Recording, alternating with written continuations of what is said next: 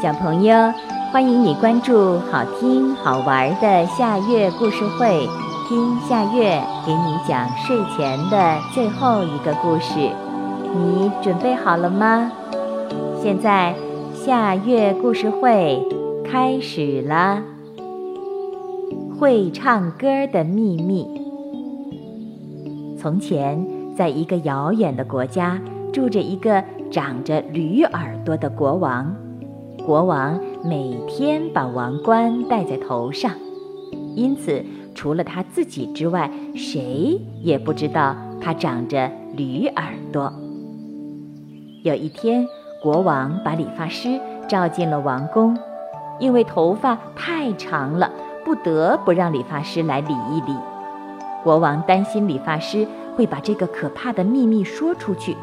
理完头发之后，国王就命令士兵。用毛巾塞住理发师的嘴巴，把他推到城外的旷野里杀死了。旷野里长着一棵瘦弱的豌豆苗，理发师被杀的时候，一朵细小的豌豆花正在悄悄地绽开，一滴鲜红的血溅在了花蕊上。鲜血知道国王长着驴耳朵，但鲜血不说话。只把这个可怕的秘密藏在豌豆花蕊里。不久，一个青青的豆荚在花心儿里长成了，豆荚里包着三颗豆子，它们是理发师的鲜血变成的。他们都记得那个可怕的秘密，但他们被豆荚裹得严严实实，一句话也说不出来。不久。青青的豆荚变黄了，三颗圆圆的豆子从豆荚里蹦了出来。一只鸟飞过来，吃掉了一颗豆子。一个牧羊人走过来，捡走了一颗豆子。一阵雨水落下来，冲走了一颗豆子。鸟儿理理羽毛，振翅飞上天空。鸟儿在天空中放声歌唱。啾啾啾！国王长着驴耳朵，所有的鸟都跟着唱。啾啾啾！国王长着驴耳朵。牧羊人回到村里，本想把那颗豆子煮着吃，但馋嘴的大公鸡扑过来，啄掉了那颗豆子。大公鸡伸伸脖子，摇摇鸡冠，跳到高坡上，放开嗓子唱。哦哦哦！国王长着驴耳朵，所有的公鸡都跟着唱。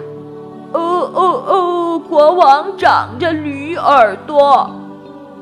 雨水把豆子冲进了小溪，溪水浸开了豆子，也把藏在豆子里的秘密浸了出来。小溪歌唱着流向小河，小河歌唱着奔向大海。哗哗哗！国王长着驴耳朵，所有的河水都跟着唱。哗哗哗！国王长着驴耳朵，这个可怕的秘密就这样歌唱着，越过千山万水，传遍了全国。听到歌声，全国的老百姓都笑了，哈哈哈，哈哈哈。那笑声大得可怕，把国王的宫殿都震塌了。国王呢，躲在宫殿里不敢出来。宫殿倒塌的时候，国王被压死了。